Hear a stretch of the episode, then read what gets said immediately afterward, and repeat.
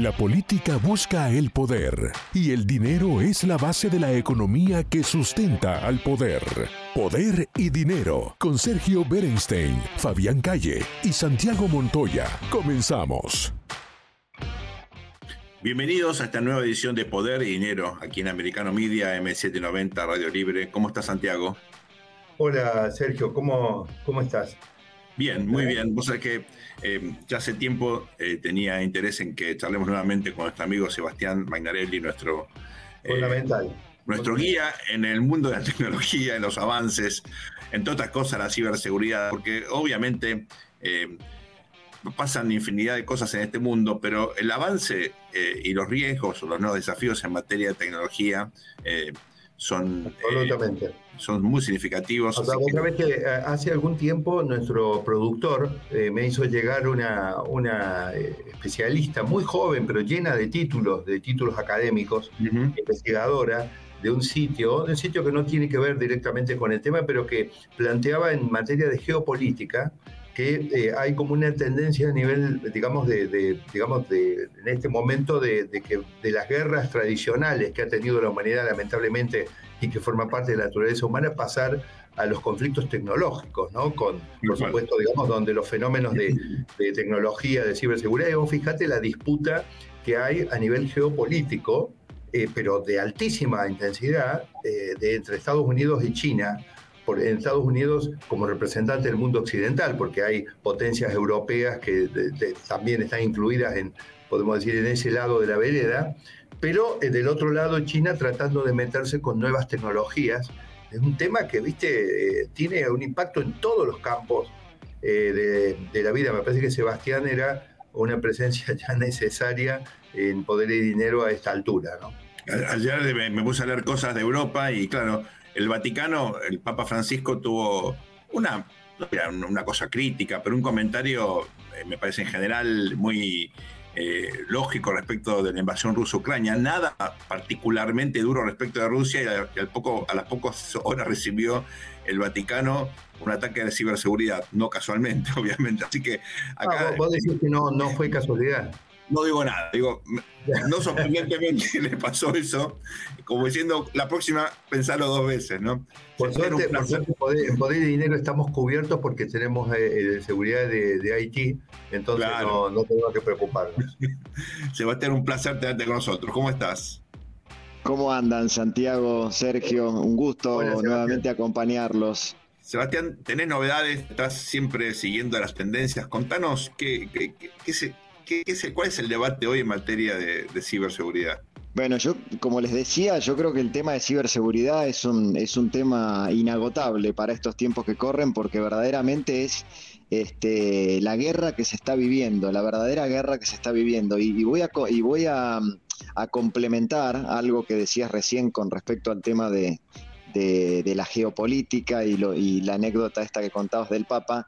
Y vos sabés que el aumento de los casos de ciberseguridad que se han dado básicamente en los últimos tiempos están directamente relacionados eh, a la guerra de Rusia con Ucrania. O sea, el 90% de los ataques rusos este, estuvieron dirigidos casualmente a países que son miembros de la OTAN eh, mientras que solamente el 48% este, estuvo dirigido a países que, no están en, este, en esta comunidad, digamos. Por eso, por eso apenas el Papa habla de Rusia, inmediatamente se, se sucede un ataque. Este, pero ahí está el tema.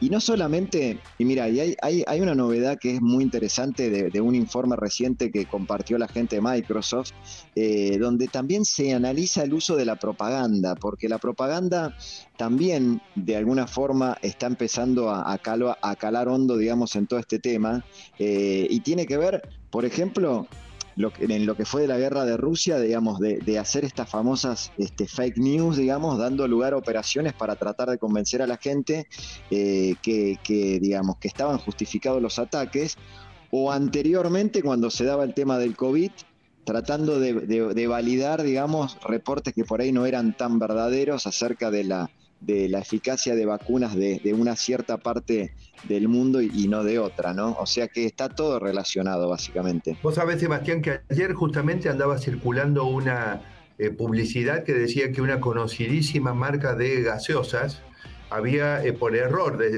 hacían aparecer como que era un comunicado oficial, por error habían puesto ácido muriático adentro de la bebida y habían muerto ocho personas, entonces estaban retirando. Era todo totalmente falso, pero te imaginas en las cadenas comerciales y, nada, y posiblemente incluso en los centros de salud, personas que han tomado la gaseosa en el último tiempo corren desesperadas a ver si, si, tienen algo, ¿no? Así que me, doy cuenta que lo que estás diciendo no es solamente palabras, sino que está ocurriendo. Por eso, por eso es una novedad que, que, una empresa tan importante como Microsoft haya incluido en sus reportes de ciberseguridad esto que se ha dado en llamar las operaciones de influencia. Porque las operaciones de influencia de alguna forma también son ciberataques, digamos. Uno trata de convencer a la población de cosas que no son reales, como lo que contabas vos recién, y al final del día eso termina siendo un ciberataque, porque es de alguna forma este, eh, generar alguna especie de acción o algo en la población sobre algo que no existe. Sebastián, la pregunta es, ¿qué hacen los estados frente a esto? Porque muchas veces esto es una excusa eh, para intentar regular o controlar la libertad de expresión. Eh, hay como una especie de línea muy delgada entre, obviamente, enfatizar cuestiones de seguridad y luchar contra los fake news por un lado y por otro lado, eh, también meterse con algo tan sensible y tan fundamental en el mundo moderno como es la libertad en general, la de expresión en particular. Bueno, mira, eh, lo que se está haciendo básicamente es invertir mucho recurso y mucho dinero eh, para tratar de solucionar este tema, pero vos sabés, eh, Sergio, que el tema de trabajar en, ciberseguridad se está convirtiendo en algo agotador. hay, un, hay un estudio que revela que el 45% de los profesionales de, que trabajan en la ciberseguridad ha considerado la posibilidad de abandonar su tarea por la constante amenaza de los ataques, por ejemplo, de ransomware. O sea, e, e, es realmente, esto es una verdadera lucha, eh, digamos, este, que, a veces este, resulta agotadora. Obviamente hoy está todo apuntado mucho a la geopolítica y está todo apuntado a, los, este, a los estados, ¿no? Por eso la gran mayoría de los ataques eh, muchas veces tienen que ver con cuestiones que son gubernamentales, digamos, ¿no? Bueno, acá en Argentina hemos tenido algunos, algunos, algunos casos bastante eh, comentados de, de ataques donde se ha vulnerado, digamos, información de privacidad de hace muy poco creo que el Ministerio de, Salud tuvo un ataque muy importante donde se develaron datos eh, de gente con infección de HIV, por ejemplo, que resultó ser bastante llamativo, pero, pero digo, ahí están apuntando, ¿no? O sea, por eso, por eso les digo, hay que seguir hablando del tema de ciberseguridad porque nosotros estamos viviendo la verdadera guerra hoy con este tema, ¿no? Viendo el lado de las oportunidades, Sebas, eh, porque uno ve el lado negativo y está lleno de cosas, pero siempre de todo lo malo tiene algo bueno, ¿no? Eh, esto, por supuesto, eh, plantea nuevos desafíos en materia de seguridad, donde hay que pensar si, por ejemplo, las Fuerzas Armadas, porque estos son ataques externos, ¿no? puede haber algún ataque interno, pero básicamente es un ataque, una, es una amenaza externa. Si nuestras Fuerzas Armadas están en, condiciones en términos de capital humano, de tecnología, como para eh, enfrentar Es un componente fundamental, Sergio, en todas las políticas de defensa en el continente, e incluso, por supuesto, empezando por los Estados Unidos, pero en los países latinoamericanos, eh, el tema de ciberseguridad no sé qué nivel de desarrollo tiene, pero forma parte de las prioridades estratégicas. Claro. Está identificado, digamos. Eso por un lado. Y segundo, la demanda de eh, profesionales en ciencia, tecnología, informática. Eh, digamos, ahí hay toda una nueva posibilidad para que la gente se eduque, se forme, se informe, se comprometa, porque evidentemente va a haber una enorme demanda de gente capacitada en estas áreas cuanto más es el dilema de seguridad, mayor importancia obviamente esto va a tener, ¿no? En el campo empresarial, eh, Sergio, eh, solamente el 21% de las empresas se, estima de que han madurado realmente sobre, sobre tomar en serio una planificación, digamos, para tener un, eh, un plan concreto y sólido de ciberseguridad con lo cual la oportunidad es enorme. O sea, si, si, tomamos este dato, eh, imagínate, tenemos 80% de las empresas que todavía no están maduras, con lo cual ahí, digamos, asesorar a esas empresas para que puedan tener un plan sólido de ciberseguridad ya pasa a ser un gran negocio. Eh, obviamente esto se, se, refleja no solamente en la parte empresarial, sino en, el tema de gobierno. Los gobiernos claramente están haciendo mucha inversión en esto porque, eh, digamos, eh, lo toman como, como, el nuevo, como el nuevo desafío de la guerra, ¿no? Entonces están tratando de, resguardarse y de resguardar sus datos de la mejor manera posible. Obviamente hay países que están mucho más avanzados y hay países que están bastante todavía lentos, pero, pero sí, claramente hay una oportunidad tremenda con respecto a este tema. Eh, me, queda, eh, me queda poco tiempo ya en este bloque y ya veo que este, como estoy muy ansioso con el tema de 5G y de la batalla geopolítica que se da en eso, no, no quiero llevarlo a Sebastián, Sergio, a ese terreno ahora que se nos agota el tiempo, prefiero dejarlo para un bloque entero, pero eh, se me ocurre que eh, también hay algo que me, choca en todos los ataques rusos. Eh, se le atribuye a Rusia, eh, o por lo menos los demócratas le atribuían haber ayudado a Trump para llegar al presidente a través de operaciones electrónicas. Esto hace seis años, ¿no es cierto? A mí me parece tan difícil que oh, los ataques de Rusia se dan, pero la verdad gran efecto no están teniendo, porque si no estaríamos viendo medio mundo colapsado a mí me, da la impresión que todo eso desenmascara que Rusia tiene sin ninguna duda una poderosa eh, herramienta de ciberseguridad, pero no tiene las capacidades que los demócratas le, le atribuían para meter un presidente de los Estados Unidos. ¿no? bueno, sé que vamos a, tener que terminar yendo a la pausa ahora, pero no puedo dejar de relacionar un tema con otro porque los demócratas dicen tantas cosas que después no se pueden comprobar y me parece que este, esto lo pone sobre la mesa en materia de, de ciberseguridad. Ya volvemos en un ratito, luego de esta muy breve pausa, no se vayan, por favor. En breve regresamos con Poder y Dinero, junto a Sergio Berenstein, Fabián Calle y Santiago Montoya, por Americano.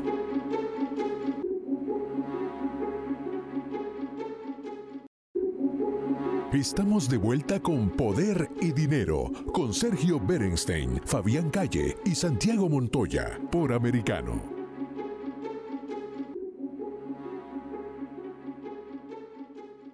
Bienvenidos a este nuevo bloque de Poder y Dinero, aquí en Americano Media M790, Radio Libre. Santiago, estamos con nuestro amigo eh, Sebastián Magnarelli, que es nuestra guía en el mundo de la tecnología. Recién discutimos a fondo la cuestión de la ciberseguridad, pero a vos y a todos nos preocupa mucho la cuestión del famoso 5G, que ya está vigente en Estados Unidos, pero que genera enorme polémica eh, en, la, en el resto del mundo, en la región, también aquí. Eh, recordemos todos los líos que, hubo con la famosa este, empresa Huawei, ¿no? Huawei, sí, en Canadá, ¿te acordás del episodio de Canadá?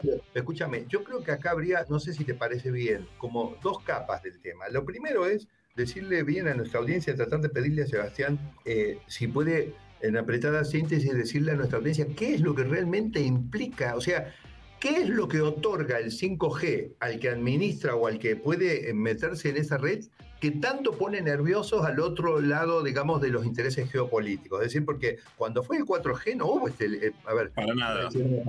No hubo este lío, digamos. Entonces, ¿qué tiene el 5G que no tenía el 4G, el 3G o el Edge? digamos, eh, para ir a tiempos arqueológicos en la tecnología, que pone tan nerviosos y que se disputan a tal nivel. ¿Acceso a qué le permite que eh, Estados Unidos no quiere que China se meta y que China quiere meterse a toda costa y está dispuesto incluso en distintos lugares a poner muchos recursos para poder entrar. Eso es lo primero. Y lo segundo, ¿en qué estado está esa disputa? ¿no? Tal cual. Sebastián.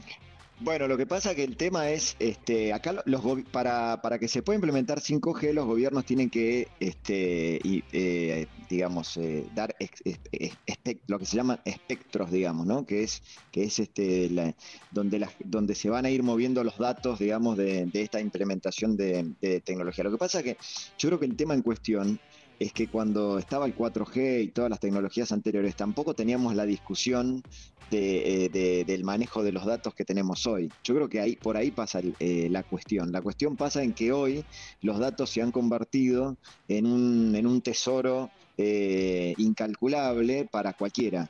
entonces, y claramente el manejo de datos está directamente relacionado con, con la tecnología, digamos, ¿no? Porque cuando uno se conecta a una red 4G, 5G o lo que fuere, eh, lo que está haciendo en, alguna parte es compartiendo la información de su dispositivo que, que, por cualquiera de, digamos, por cualquier persona malintencionada podrían ser usados de forma, de forma no, correcta, digamos. Entonces yo creo que por ahí pasa la cosa, ¿no?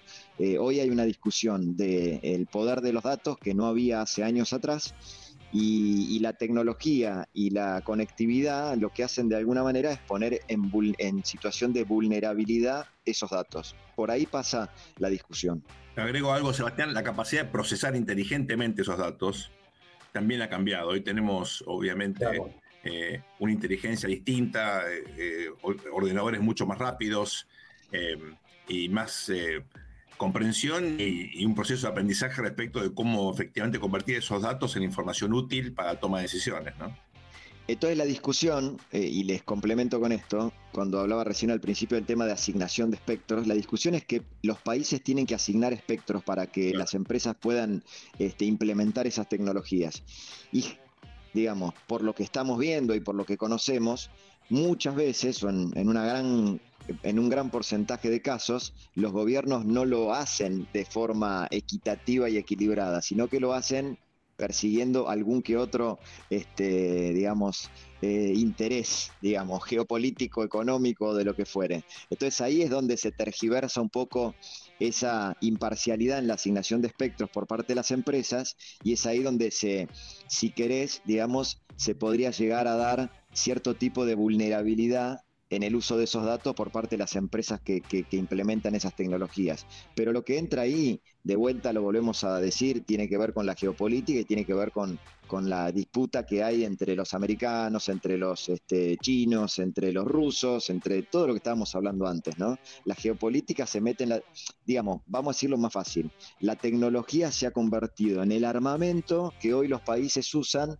para llevar adelante sus guerras. Y hoy sus guerras no son en un campo de batalla con ametralladoras y con tanques, sino que son con datos y son con dispositivos y son con conectividad. Sebastián, en ese contexto, eh, todos sabemos que Estados Unidos está eh, modificando su, eh, justamente su vínculo con China. Esto se manifiesta en múltiples dimensiones. Una de ellas es la decisión de no seguir compartiendo tecnología de punta, sobre todo en la fabricación de chips. esto implica, por ejemplo, que una empresa como Apple esté produciendo sus teléfonos más modernos en India, ya no en China. Y está toda la cuestión del nearshoring, friendshoring, eh, algunos creen que México va a ser el nuevo China en términos de, la inversión de Estados Unidos en un país que, gracias al Tratado de Libre Comercio, obviamente tiene ventajas enormes para eh, insertarse como proveedor en cadenas de valor. ¿Cómo ves ese proceso? Y no nos olvidemos de algo, Sergio. Mirá lo que está pasando en China con el tema del COVID de vuelta. O sea, China está viviendo de vuelta una, un cierre eh, tremendo, digamos, y eh, con, respecto al tema del COVID otra vez, y eso de vuelta vuelve a poner en jaque eh, un montón de cuestiones que tienen que ver con, con, este, con, el, con el supply chain que se llama de, productos tecnológicos. Em, yo creo que el, el, COVID ha sido este, también una, una bisagra en todo esto de la disponibilidad de, chips, de semiconductores, em, y, China fue muy afectado. Y ahora está viviendo de vuelta este, este cierre, este lockout, digamos, de donde se han cerrado fábricas, donde, bueno, la, semana pasada creo que, se, que fue que en una de las plantas más importantes que tiene Apple en China hubo una cuestión de, contagio y cerraron todo y cerraron toda una ciudad. Digamos. Claro, e, entonces, lo que están haciendo los los países y los gobiernos es tratar de buscar alternativas eh, para poder suplantar eh, esta situación o, eh, poder solucionarla. Lo que pasa es que son alternativas que no, que no se van a, poder llevar adelante de la noche a la mañana. Llevan su tiempo. Yo, yo leía, cuando empezó todo este problema de los, de los semiconductores, leía informes de Intel de, lo que estaban invirtiendo en nuevas plantas, muchas de ellas en, América, digamos, en, Estados Unidos y también en algunos países de Latinoamérica, pero, pero los tipos te decían que la solución del problema iba a estar dos años después, digamos, como para realmente ver una verdadera curva, digamos, equilibrada nuevamente, con lo cual no es algo que se va a solucionar de la noche a la mañana. Eh, claro, se están buscando alternativas. y, en, en mi opinión personal, yo creo que tuvo mucho que ver el tema del COVID y los lockouts que hubo, los cierres que hubo, las cuarentenas, que en China ahora volvieron a resurgir y eso está trayendo algún que otro dolor de cabeza. No, algún que otro dolor de cabeza no. Tremendos dolores de cabeza que hemos analizado con expertos internacionales eh, en varios programas de poder y dinero. Realmente es enorme el problema. Pero yo quisiera eh, expandir un poco el tema del riesgo del 5G, porque no es solamente un tema de muchos más datos para analizar, sino que es un tema de intervenir activamente en la vida de las personas a través de penetrar mediante los crecientes sensores y elementos electrónicos que tienen los artefactos de la vida diaria y de la infraestructura urbana de manera activa. Por ejemplo, eh, alguna vez me, eh, en Scotland Yard, lo, lo, notable es que hace 10 años me contaban esta situación, cuando sea posible una, una situación de esta naturaleza, de repente alguien comete un delito, sale disparado huyendo, e inmediatamente, digamos, mediante estos sistemas, actúa sobre todos los semáforos, sobre los automóviles en los que, eh, están en la zona, sobre los puentes levadizos, sobre los subterráneos, eh, interrumpiendo todo el tránsito, bloqueando las salidas, levantando o cerrando barreras, eh, haciendo que trenes parten, queden bloqueando los pasos a nivel hasta que, digamos, estos delincuentes sean eh, se han este, tomado. Encender, apagar las luces de los domicilios es un gadget interesante, pero no es realmente la aplicación más potente eh, de 5G. Imagínense eh, una potencia hostil metiéndose en estos sistemas e interviniendo en la vida. Me parece que hacen bien los que quieren meterse en esto y hacen bien los que quieren que el otro no se meta, ¿no? Usted, perdón, perdón que interrumpa, ¿ustedes se acuerdan cuando en el año 1999, que se cambiaba del 1999 al 2000, eh, todo el mundo, eh, estábamos todos alertas porque se pensaba que a las 12 de la noche iban a colapsar todos los sistemas porque los sistemas no, estaban preparados para hacer ese cambio numérico. Pero totalmente, pero ustedes, bueno, las compañías invirtieron eh, pero una cantidad incalculable de dinero para poder proteger ese momento de paso desde las cero horas, digamos, hasta el, un minuto del día, del día siguiente. No, pasó nada. Eh, no pasó nada. Eh, hoy estamos viviendo una realidad con el IoT que vos nombrabas recién, Santiago. Eh, hoy es yo, yo veo, veo números todos los días de cuánta cantidad de dispositivos conectados hoy hay a Internet y cuántas va a haber dentro de cinco años y la verdad que es realmente no, no vale la pena ni que los comparta los datos, porque cada vez son más astronómicos y cada vez son más, son más grandes, pero es tan grande la cantidad. El tiempo nos va a obligar a, comprometer a Sebastián para otro para otra entrevista aquí en Poder Definitivamente, Sebastián, te pedimos mil disculpas, pero nos quedamos sin tiempo. Ok, perfecto, genial. La, seguimos muy prontito, ustedes no se vayan, ya venimos enseguida con más poder y dinero luego de esta pausa. Nos vemos la próxima, gracias. Gracias, Sebastián. En breve regresamos con Poder y Dinero junto a Sergio Berenstein, Fabián Calle y Santiago Montoya por Americano.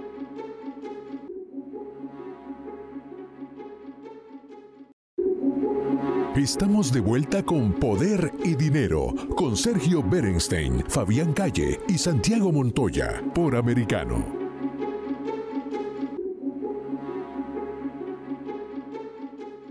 Bienvenidos a un nuevo bloque de Poder y Dinero.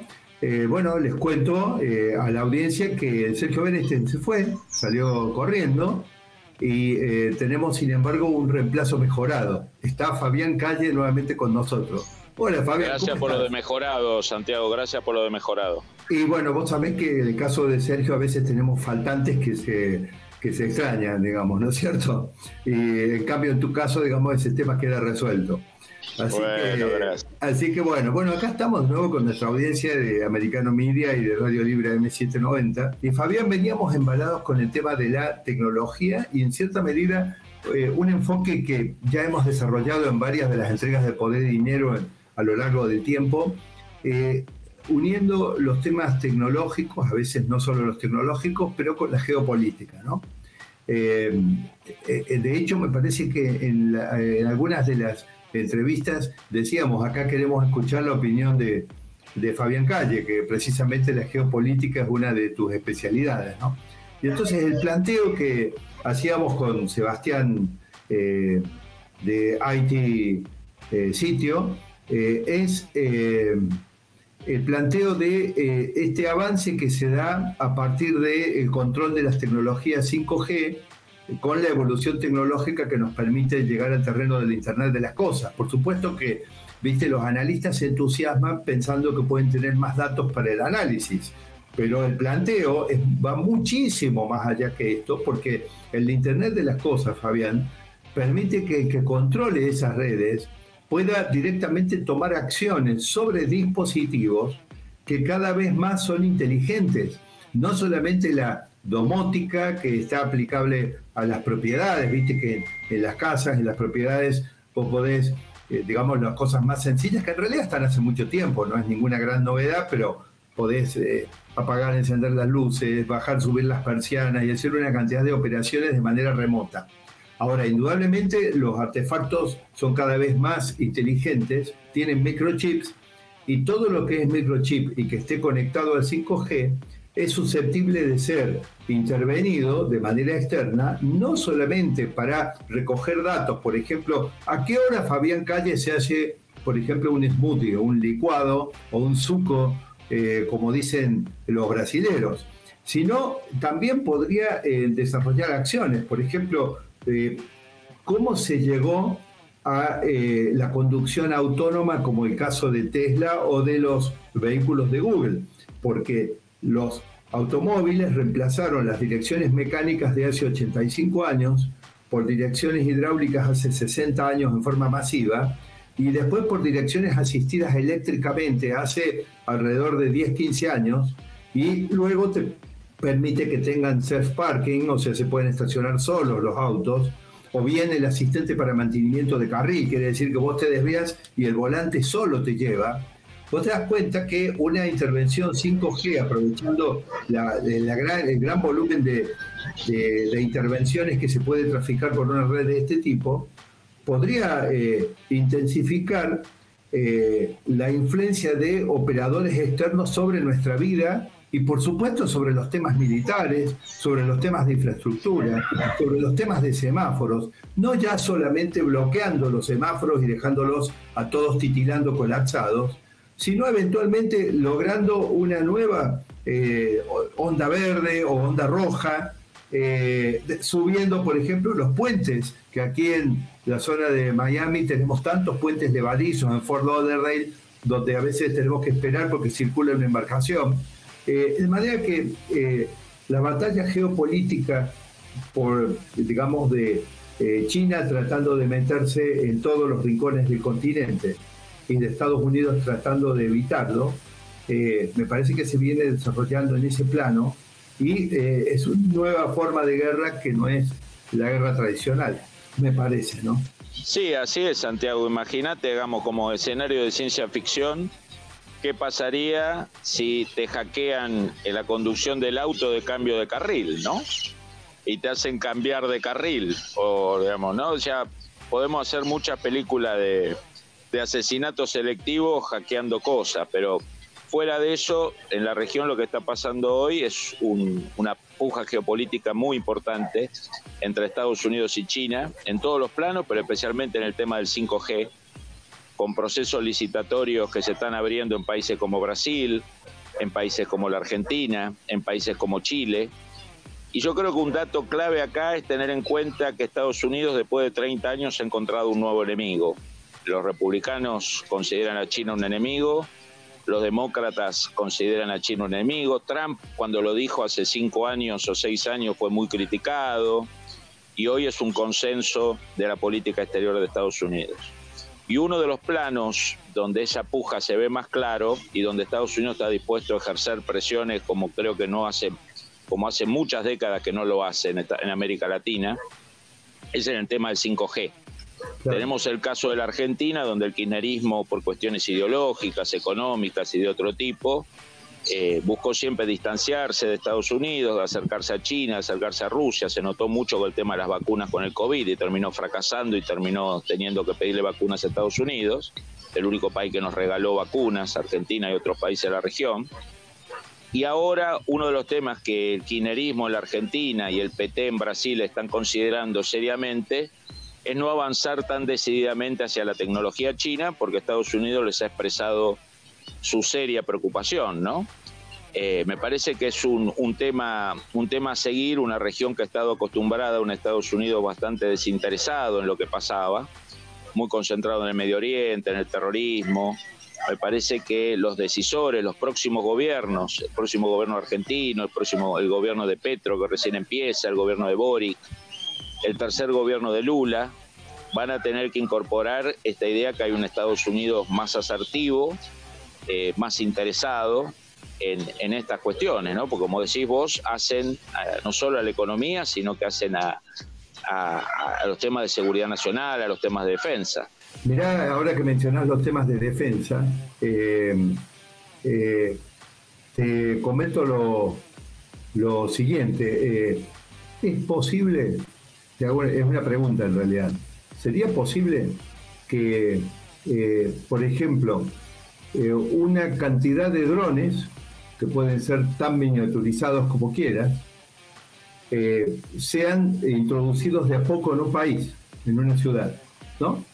Podrían ser incluso drones que originalmente son inocentes, pero que eh, luego localmente pueden ser intervenidos para cargar algún tipo de dispositivo destructivo, que puede ser indudablemente biológico o simplemente explosivo. Y luego esos drones por ejemplo, podrían ser, no sé, cientos de drones, 500 drones, 1000 drones, de repente intervenidos externamente aprovechando esta tecnología eh, y producir una, eh, un ataque sorpresa, digamos, pero no eh, volando de manera balística intercontinental y detectado por los radares con anticipación, como han sido las, las estrategias de la Guerra Fría, sino eh, una rápida intervención que demora quizá 20 segundos desde el momento que son activados estos drones y el momento que se produce el ataque. si vos coincidís con esto, entonces queda claro que esto no es solamente un tema tecnológico, a ver si navegamos más rápido por Internet, sino que es un serio eh, problema geopolítico que puede tener derivaciones bélicas sustanciales, ¿no? Absolutamente, eh, Santiago. Ahí lo que tenemos también es un Estados Unidos que no compite con empresas propias en este sector, ¿no? O sea, esto es un dato clave que Estados Unidos tiene que considerar. O sea, está, eh, respaldando a empresas finlandesas, está respaldando a empresas suecas, está respaldando a empresas de Sur Corea contra China en el tema del 5G. Yo creo que uno de, los, de las áreas donde China logró ventaja por esta desidia o descuido que hubo en las últimas décadas en algunas áreas tecnológicas de Estados Unidos, uno fue el tema del 5G y el otro, eh, que algún día le dedicaremos a algún programa, a la nueva generación de armas, ¿no? las llamadas armas hipersónicas, misiles que van a más de 5.000, 6.000, 7.000 kilómetros por hora, que son extremadamente difíciles de interceptar. Son dos áreas donde China eh, le ha sacado eh, ventaja a Estados Unidos, pero como decís vos, el 5G tiene implicancias enormes, enormes desde, desde la defensa, la seguridad, eh, y creo que es uno de los tableros donde la disputa Estados Unidos y China se va a sentir en América Latina claramente.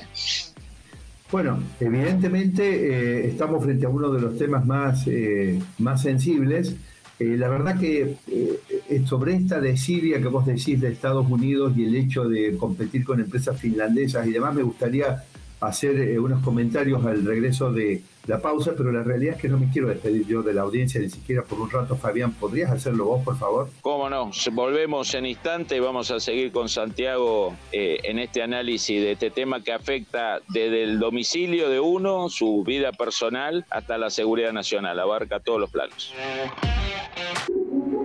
En breve regresamos con Poder y Dinero junto a Sergio Berenstein, Fabián Calle y Santiago Montoya por Americano.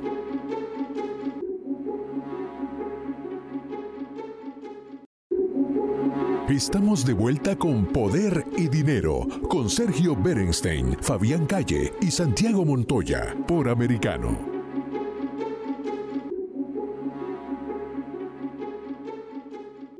Bienvenidos a este bloque final de Poder y Dinero. Bueno, Fabián, lo que pasa es que no me quiero despedir de la audiencia, no me quiero distanciar ni por un rato, y veníamos en una linda, linda charla, entonces la parte desagradable de pedir, que la manejes vos.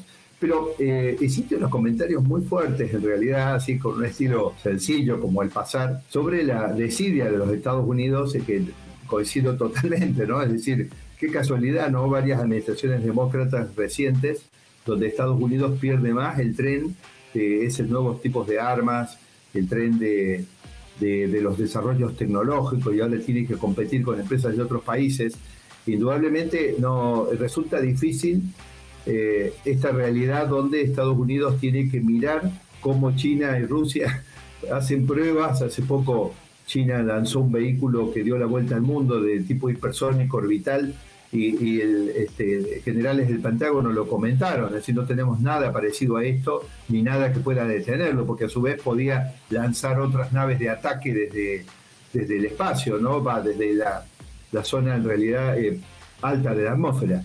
Eh, qué raro, ¿no? Los Estados Unidos que han sido vanguardia, distraídos en este tema, pero ya se van a recuperar. Ahora, en el tema de la tecnología y competir con empresas no norteamericanas, sino de otros países, por un lado, indudablemente, digamos, es raro y lamentable que Estados Unidos tenga que, no pueda, digamos, tener una opción propia, sería como no tener a Boeing y ver que compiten en, el mercado aéreo comercial mundial empresas de otros países y no, no, hay ninguna americana, ¿no? Sería raro verlo. Eh, pero, ¿sabes que Yo creo que encierra en este momento una ventaja, porque eh, viste que ha habido ya algunas voces, no cualquiera, cualquier, cualquiera voces, sino voces de dirigentes europeos de cierta importancia, quejándose de que Estados Unidos está haciendo muchos beneficios económicos con la guerra, eh, digamos vendiendo mucho eh, gas natural licuado a un valor varias veces superior al de mercado previo a la guerra, prohibiéndoles, digamos, tener las más compras de Rusia, obviamente, digamos, en esa situación, pero rompiendo la matriz energética también del sistema económico europeo y todo eso con muchos beneficios económicos para Estados Unidos. Yo pienso, Fabián, que si Estados Unidos estuviera eh, llevando a, cabo esta, esta pelea eh, estratégica eh, por evitar el despliegue de las redes chinas 5G y lo hiciera con empresas propias, también sería, digamos, en cierta medida objeto de algún cuestionamiento internacional. Yo ahí le veo dos planos. Por un lado, esta actitud de Estados Unidos de prohibir pero no ofrecer nada a cambio, también se trasladaría en esto, ¿no? Es decir, yo te prohíbo hacer esta base conjunta con China, pero yo no te facilito nada para que vos la puedas hacer vos mismo sin presencia de China, digamos, es una actitud que ya la hemos analizado, por ejemplo, cuando nosotros tuvimos esa entrevista con Gaby Peroso, Fabián, que fue extraordinaria y precisamente coincidimos en ver que cuando cae la, la Unión Soviética había un solo problema enquistado en Latinoamérica, que era Cuba, y ahora que la Unión Soviética ya no existe y que ha perdido supuestamente de manera decisiva influencia en la región, tenemos media docena de problemas, digamos, y contando, ¿no? Es decir, hay algo que los Estados Unidos muy mal en la región y una de estas, como coincidimos con Gaby Penoso, es esto de prohibir y no ofrecer nada a cambio. Pero habiendo dicho esto, Fabián, a ver qué te parece el hecho que en el marco de esas críticas, la verdad es un soplo de aire fresco en la política internacional que Estados Unidos te diga, bueno, está bien, yo no lo ofrezco, pero busca otro proveedor en Occidente. Sí, yo creo que Estados Unidos se enfrenta, primero que todo, tiene que tomar conciencia que su área segura del hemisferio americano eh, corre riesgo, digamos, ¿no? Eh, si uno mira la cantidad de países con relaciones diplomáticas, podemos emir ásperas o subóptimas o no fluidas, crece, ¿no? Día a día eh, asumen gobiernos que después puede tener algún giro pragmático, pero que no son pro Estados Unidos, no son pro democracia republicana occidental, ¿no? Eh, el, mapa, digamos, va mostrando situaciones de tensión con Bukele en El Salvador, algunas fricciones con Petro en, en Colombia, seguramente algún ruido con el PT en Brasil, muchísimo ruido con el kirchnerismo en la Argentina, eh, fricciones en Bolivia, digo, eh, fricciones con López Obrador, ¿no? Eh, con un López Obrador que trata de cambiar el sistema electoral de México. Digo, Estados Unidos tiene que darse cuenta que la famosa zona segura de América Latina necesita no solo decisión política de Estados Unidos, diplomática, sino también economía, ¿no? Porque está enfrentando a un gigante económico que no duda en gastar plata y en invertir plata y tiempo como China, eh, que a diferencia de la Unión Soviética llega tanto al, al público antiamericano del común, como llegaba la Unión Soviética, sino que China llega al empresariado, ¿no? Llega a los banqueros, a los empresarios, a las élites de América Latina, cosa que la Unión Soviética no llegaba, claramente. Digo, la amenaza china es de, de una jerarquía en el mediano y largo plazo en el fondo mucho mayor que la Unión Soviética. El soft power chino llega al joven universitario latinoamericano antiestadounidense y llega al empresario y al gran banquero. ¿no? Por lo tanto, esta idea del liderazgo barato o el liderazgo sin costos o el liderazgo sin inversión, eh, si Estados Unidos sigue en esa, en esa opción, lo único que va a suceder es una China que va a ir avanzando como, como el Pac-Man, ¿no? Y además la ventaja estratégica histórica de Estados Unidos, que lo hizo en la Primera Guerra Mundial, en la Segunda Guerra Mundial, en la Guerra Fría, era tener un hemisferio americano seguro que le permitía proyectar fuerzas hacia, hacia Europa y hacia Asia, lo que llamamos relaciones internacionales offshore balancing. Ahora, si el, hemisferio americano empieza a estar inseguro, presencia iraní, presencia rusa, presencia china, bueno, esa flexibilidad estratégica se va a reducir. ¿no? Me parece que los, los, los estrategas americanos, la clase dirigente americana, eh, tiene que poner las barbas en remojo y, empezar a darse cuenta cómo funciona esta, este nuevo mundo bipolar para algunos y para otros multipolar. ¿no? Eh, Fabián, eh, ¿vos pensás que el hecho de que China esté trastabillando en estos momentos con muchos problemas internos que incluso se trasladan al campo económico, que ha sido su potencia arrolladora, digamos, que le permitió llegar a la situación estratégica que vos has descrito y además a, a, exhibir un modelo que es distinto al modelo norteamericano y que aparentemente producía riqueza, digamos, digo, aparentemente no, la producía, lo que pasa es que ahora ha entrado en crisis, ¿no? Eso le puede estar dando un poquito, como se dice en algunas partes, en algunos países, eh, Changui en el sentido de un poquito de margen a los Estados Unidos para ponerse las pilas, en el sentido de recuperar, ordenar, poner los patitos en fila en la cabeza, lo que acabas de describir, prestarle prioridad a su patio trasero, evitar que se instale una amenaza seria demasiado cerca. Eh, pero bueno, evidentemente si China siguiera creciendo al 10%, mientras los Estados Unidos eh, todavía no terminan de, de definir las prioridades adecuadas, me parece que se complicaría. No obstante, China anda con problemas y eso le da un poquito más de margen a Estados Unidos para eh, recuperarse. ¿Vos lo ves de esta forma o vos estás viendo que el avance... Totalmente, Santiago. Yo creo que, China va hacia, hacia, hacia un largo periodo de crecimientos visto desde Occidente muy buenos, ¿no? 4, 3, 5, 4, 4,5, pero para la estructura china con crecimiento bajo, ¿no?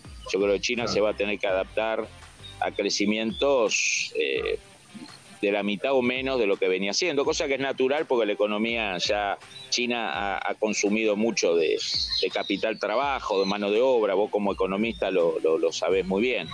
Pero también eh, China lo que está haciendo es cambiar las reglas de juego que le dieron éxito en los últimos 40 años, la alternancia en el poder, la no reelección indefinida, eh, aliento a la iniciativa privada, eh, una política exterior mesurada, que no generaba enemigos, un ascenso silencioso, todas, las, todas las grandes enseñanzas que dejó el gobierno de Deng Xiaoping a fin de los 70, Xi Jinping por, por cuestiones personales, por cuestiones de poder interno, por miedos, por visiones estratégicas, por lo que sea, están siendo dinamitadas día a día, ¿no?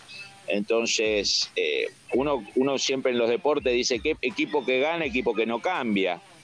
Bueno, China venía ganando con este esquema y ahora de repente el técnico, el director técnico Xi Jinping empieza a producir radicales cambios, ¿no? Entonces, ahí la duda es hasta qué punto eh, en el mediano y largo plazo estas cosas que consolidan el poder de Xi Jinping son adecuadas para el poder chino. A lo mejor todas estas medidas de Xi Jinping, cuando se miren desde el largo y mediano plazo, fueron un, algo muy positivo para Estados Unidos en esa competencia estratégica. Fabián, vos podés creer que de nuevo nos quedamos sin tiempo y tenemos que cerrar eh, a toda velocidad. Me parece que esta vez no voy a ser tan cobarde y me parece que voy a pedir yo en nombre tuyo y mío de la audiencia para seguir muy pronto con más poder y dinero por Americano Media y Radio Libre M790. Muchas gracias. Saludos a todos. Nos vemos si Dios quiere. En breve regresamos con Poder y Dinero junto a Sergio Berenstein, Fabián Calle y Santiago Montoya por Americano.